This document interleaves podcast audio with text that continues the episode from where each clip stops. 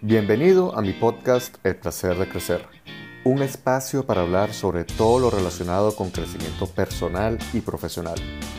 Mi nombre es Eduardo Quevedo Peñuela y aquí compartiré contigo reflexiones, experiencias, libros y mucho más para que transformes la realidad que tienes en la realidad que quieres.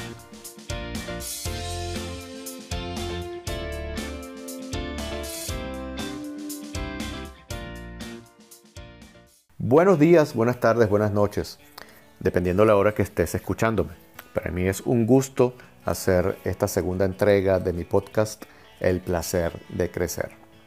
En esta oportunidad quiero referirme al tema de la renta básica universal, que fue un tema que asomé en la entrega anterior. ¿Qué es la renta básica universal? Primero tenemos que partir por definir qué es este concepto. Una renta básica universal es un programa gubernamental en donde el gobierno de un país otorga una subvención, otorga un monto garantizado a aquellas familias, a aquellas personas que estén por debajo de la línea de la pobreza. Y es una subvención en donde se le otorga un monto eh, determinado para que estas personas sobrepasen la línea de la pobreza. ¿Por qué es importante hablar sobre este tema en la actualidad? Porque en los tiempos actuales estamos pasando por cambios importantes en el mundo del trabajo. Como lo mencioné en el podcast anterior o la entrega anterior, el mundo del trabajo estamos en plenas transformaciones asociadas a la automatización de procesos y a la cuarta revolución industrial. Algunos dicen que ya estamos en la quinta revolución industrial, que tiene detrás eh, esta cuarta revolución industrial una automatización creciente de los procesos y también un incremento de la robótica y otros avances tecnológicos como el Internet de las Cosas, la inteligencia artificial, etc.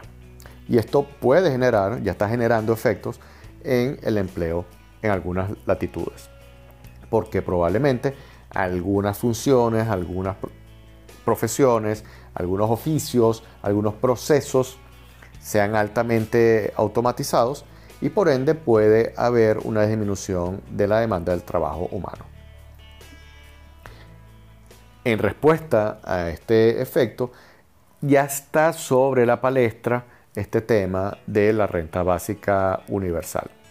La experiencia reciente más cercana que tenemos es la crisis de la pandemia del COVID-19, en donde en algunas economías, como en Estados Unidos, se otorgaron auxilios a las personas y las familias para que pudieran seguir eh, consumiendo, dado que estas personas habían entrado en situación de desempleo. Como vemos, entonces, esta situación empezó a poner sobre la mesa la factibilidad de este tipo de políticas. Esta modalidad ha sido analizada en varios países y empezó en Dauphin, Manitoba, Canadá, entre 1974 y 1979, en donde se hizo un experimento sobre la factibilidad de este tipo de planes y lo llamaron el MINCOM. ¿En qué consistió el MINCOM? En otorgar un ingreso garantizado equivalente a los 1.600 dólares canadienses por año. Y esto lo otorgaban de forma mensual, es decir, esos 1.600 dólares los entregaban en doceavas partes todos los meses a las familias que vivieran en zonas rurales y tuviesen un nivel de vida por debajo de la línea de la pobreza. Eligieron Dauphin porque necesitaban una ciudad que tuviese más de 10.000 habitantes. El objetivo de este experimento era ver si se mejoraba la calidad de vida de las personas al recibir esta subvención. Y se requerían que fuesen familias con tres o cuatro miembros como mínimo. Este, este, experimento tuvo unos resultados importantes al principio, como por ejemplo una disminución de las tasas de hospitalización en poco más del 8% durante estos 4 o 5 años que operó el experimento. Hubo un aumento en la tasa de escolaridad, eh, sobre todo en aquellos jóvenes que terminaban la secundaria. Y al terminar la secundaria también hubo un incremento en las tasas de matrículas universitarias en esta ciudad específicamente en comparación con otras. ¿Y por qué esto ocurre? Bueno, porque las familias tienen más recursos para cubrir todos los gastos asociados a los estudios de los jóvenes, desde el transporte, compra de útiles escolares, temas de ropa, etc. Al tener una mayor disponibilidad de ingresos, los muchachos, los jóvenes pueden seguir estudiando. Una mejora de la salud mental, ya que las personas al tener dinero para cubrir sus necesidades básicas, disminuía el estrés y la ansiedad. Y otro efecto importante que se empezó a ver la apertura de nuevos negocios, sobre todo pequeñas y medianos negocios, ya que a las personas recibir esta subvención, los bancos eh, se veían motivados a otorgar créditos o préstamos para estas personas, porque tenían certeza que lo iban a poder pagar.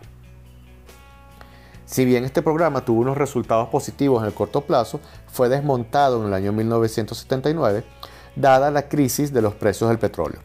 Esta crisis de los precios del petróleo, eh, al aumentar el precio del petróleo, aumenta el precio del combustible, la gasolina, del transporte de bienes y servicios, de la producción de bienes y servicios, y esto genera aumento de la inflación.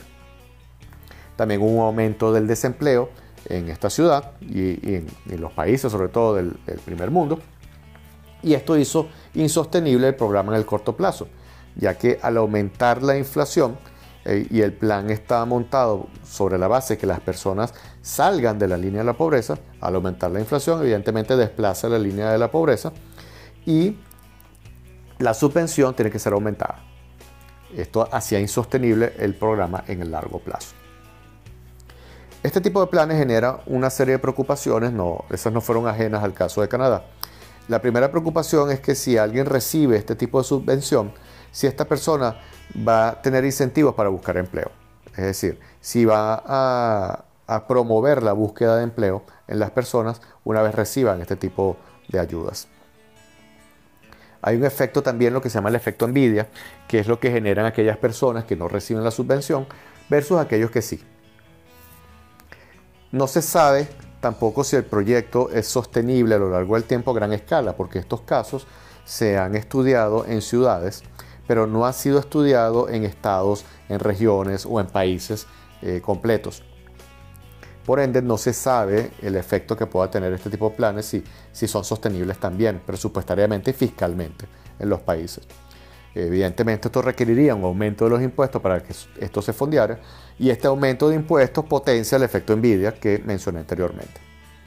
Y una conclusión muy particular que yo saco es que este tipo de planes requiere políticas de control de inflación y promoción de la producción. ¿Por qué? Porque al, otorgar este tipo de subvenciones aumenta la masa monetaria en la economía de un país y al aumentar la masa monetaria en la economía de un país, al no haber una contraparte de un aumento de la producción de bienes y servicios en la misma cuantía, esto genera aumento en los precios.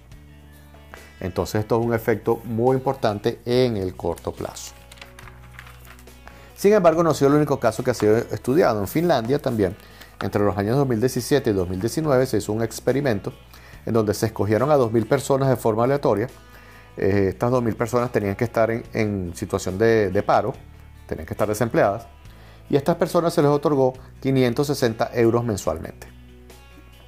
Se vieron también sus efectos positivos en el corto plazo como pequeños efectos en la mejora del nivel de empleo. ¿Por qué? Porque las personas al recibir esta subvención entonces se vieron motivadas a buscar empleo y a veces ese empleo no necesariamente debía estar en el sitio donde vivían.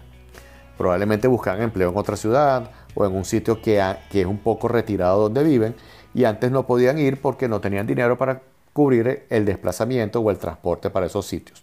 Ahora al tener esta subvención las personas se sentían motivadas a poder optar para un empleo y buscar empleo en, en otros lados, incluso si estaban lejos de la zona donde vivían.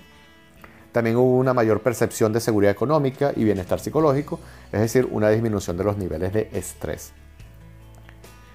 En Utrecht, Holanda, también se analizó este tema en donde se le otorgaban a las personas entre 900 y 1.300 euros mensuales por familia eh, a partir del año 2016. Y el monto variaba dependiendo del número de miembros que tuviese la familia. Evidentemente, mayor, mayor cantidad de miembros, mayor era el monto. Y era un pago que se analizó dependiendo de tres grupos etarios. Es decir, se dividió la población en tres grupos. Un grupo recibía el monto sin condiciones, otro grupo recibía el monto con algunas condiciones otro grupo recibía el monto también con una variación en las condiciones y había un grupo de control en donde se analizaban algunas variables para ver, analizar la factibilidad de este tipo de programas. Variables como propensión a la búsqueda de empleo, mejoran la salud, mejoran la salud también psicológica, mejoran el bienestar general de la familia, hasta se analizaban eh, la disminución de los accidentes de tránsito o no. En Suiza, en el año 2016, ellos también se pasearon por implantar este tipo de programas. De hecho, fue promovido por un empresario, paradójicamente por un empresario, que es dueño de algunas cadenas de café. Pero los, suizos, en vez de realizar el experimento, ellos primero lo sometieron a un referendo. Y lo interesante de este caso es que el 77% de los que votaron en referéndum se opuso a este tipo de figura. Estaban analizando otorgar 2.500 francos suizos mensualmente, que era equivalente a 2.250 euros en ese momento. Y lo importante es que iba a ser ah, otorgado a aquellas personas que tuviesen 18 años o más. La razón que argumentaron los votantes fue de que se oponían porque esto iba a generar un impacto fiscal importante. Ya vimos que evidentemente esto trae una contraparte de aumento de impuestos. Y también de que las personas al, recibir este pago no se iban a ver motivadas a buscar empleo. Sin embargo, aquí estamos viendo algunos casos en donde la historia no fue, no fue aprobada, no, fue, no fue no pasó a una ejecución después de esto, pero hay un caso que sí, que es el caso de Italia. En Italia existe algo que se llama el rédito di cittadinanza, en donde se le otorga a aquellas personas que tienen ingresos por debajo de 6.000 euros al año, se le otorga una subvención. Pero este pago sí está condicionado que la persona demuestre que está buscando empleo. Hay otro caso también en Kenia que también lo estaban analizando, pero este no he conseguido mayor información al respecto. En fin, como vemos, esta es una política, es un plan que a unas primeras de cambio resulta interesante, resulta bastante llamativo. Sin embargo, como vemos, como todo en la vida tiene su lado positivo y tiene su lado negativo. Una de las grandes preocupaciones, evidentemente, es el tema fiscal, el impacto impositivo que esto va a tener en el aumento de impuestos de las familias y de las empresas. También el tema de si en verdad se genera un impacto positivo, un efecto positivo en la propensión de búsqueda de empleo. Y, eh, aquí puede haber sus bemoles al respecto. Hay algunos que dicen que sí, porque bueno, las personas al, al ver que están cubiertas sus necesidades, como somos seres económicos, vamos a seguir queriendo más. Entonces, si vamos a, querer más, entonces las personas van a verse motivadas a buscar un empleo para poder cubrir su aumento de, sus necesidades. Hay otros que dicen que no, que las personas al recibir este monto entonces entran como una zona de confort y ajustan sus necesidades o su consumo a este monto que están recibiendo. Entonces hay dos caras de, de la misma moneda. Hay otro efecto que a mí particularmente me inquieta mucho que es que las personas se acostumbren a vivir del Estado. Y esto lo digo con propiedad porque, bueno, en el país donde vivo, en Venezuela, eh, ya he podido ver algunas situaciones en ese sentido. Y eso a mí sí me inquieta bastante porque yo soy de los que piensan de que todos tenemos derecho, evidentemente, a un buen nivel de vida, una buena calidad de vida, a tener desde nuestras necesidades básicas cubiertas, a tener, eh, poder disfrutar de otras cosas como diversión, darnos nuestros gustos de vez en cuando, eh, viajar, divertirnos, etc. Sin embargo, a mí me inquieta mucho el tema de que las personas se acostumbren a vivir del Estado.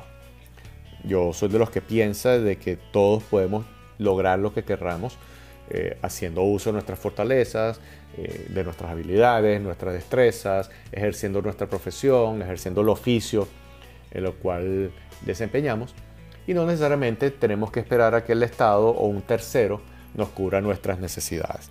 Esto es, una, esto es una inquietud muy mía, muy particular mía. Y otra es de que, bueno, también hay que saber quién está detrás de todo esto, porque puede haber más de uno que por temas políticos desee más bien de que la gente dependa del Estado y todos sabemos lo que ocurre cuando en una población o en un país alguien depende del Estado. Esto puede ser utilizado a lo mejor como un arma más bien de control y eso es algo que yo particularmente estoy totalmente en contra. Pero como te digo, es una opinión muy particular mía. ¿Cuáles son las conclusiones que arroja este tipo de experimentos que se ha hecho? La primera, que es un programa con alto costo fiscal que impactaría un aumento de los impuestos, ya que como sabemos en la mayoría de los países todo se fondea a costa de impuestos. Segundo, es que seleccionar muy bien la población elegible, el monto y las condiciones para otorgarlo. ¿Y a qué me refiero seleccionar muy bien la población elegible? Porque bueno, no es lo mismo, no es la misma forma de pensar eh, de un canadiense a un finlandés, a un holandés, a un italiano, a un suizo o alguien en Latinoamérica, porque son culturas distintas y son situaciones y contextos totalmente distintos. En Finlandia ya tienen un nivel de bienestar y un estado de bienestar importante, que esto genera una base eh, importante en la sociedad. El mismo caso de Noruega, Dinamarca, Suecia, por ejemplo. No es la misma forma de pensar de esas personas. Ya vimos que no es la misma forma de pensar de los ciudadanos de Suiza. Ellos se opusieron de entrada. Ya vemos por qué los suizos están donde están. Ya sabemos por qué el salario mínimo más alto del mundo está ahí. Está por encima, si mal no recuerdo, los 5 mil dólares. Entonces, esto es algo también que hay que tener en cuenta. Las características culturales del país en donde esto se va a implantar. En cuanto a las condiciones, algunos que piensan de que no debe tener condiciones, algunos que piensan que sí, esto también es un debate importante.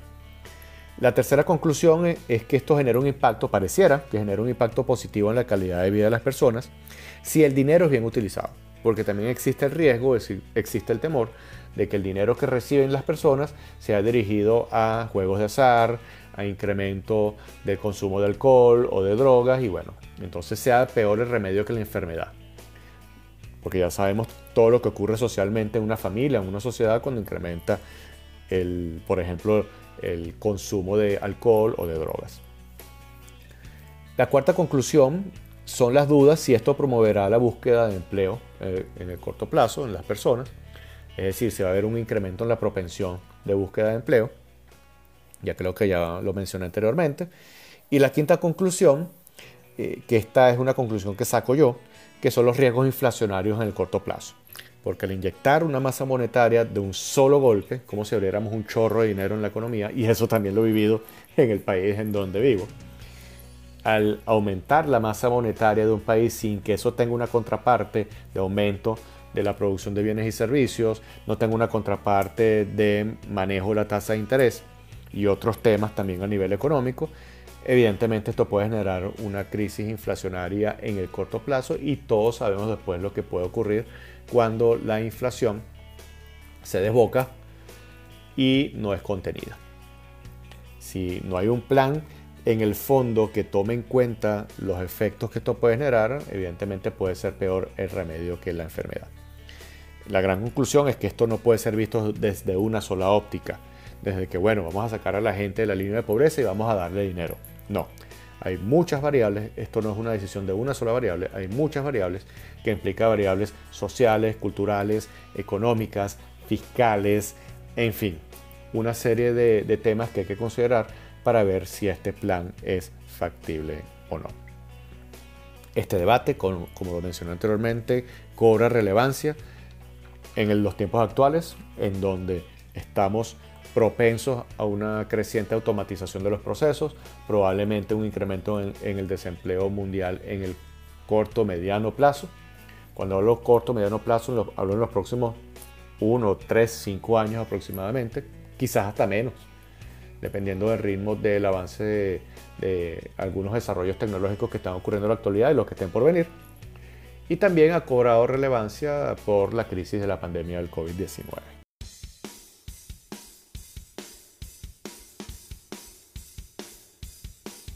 Gracias por escuchar esta entrega de Placer de Crecer. Espero que hayas disfrutado este episodio tanto como yo disfruté compartiéndolo contigo. Recuerda seguirme en mis redes sociales, en Instagram, arroba asesor de desempeño, en mi canal de YouTube, asesor de desempeño, y visita mi página web, www.asesordedesempeño.com. Te espero en la próxima entrega y recuerda que sin transformación no hay cambio. Hasta la próxima.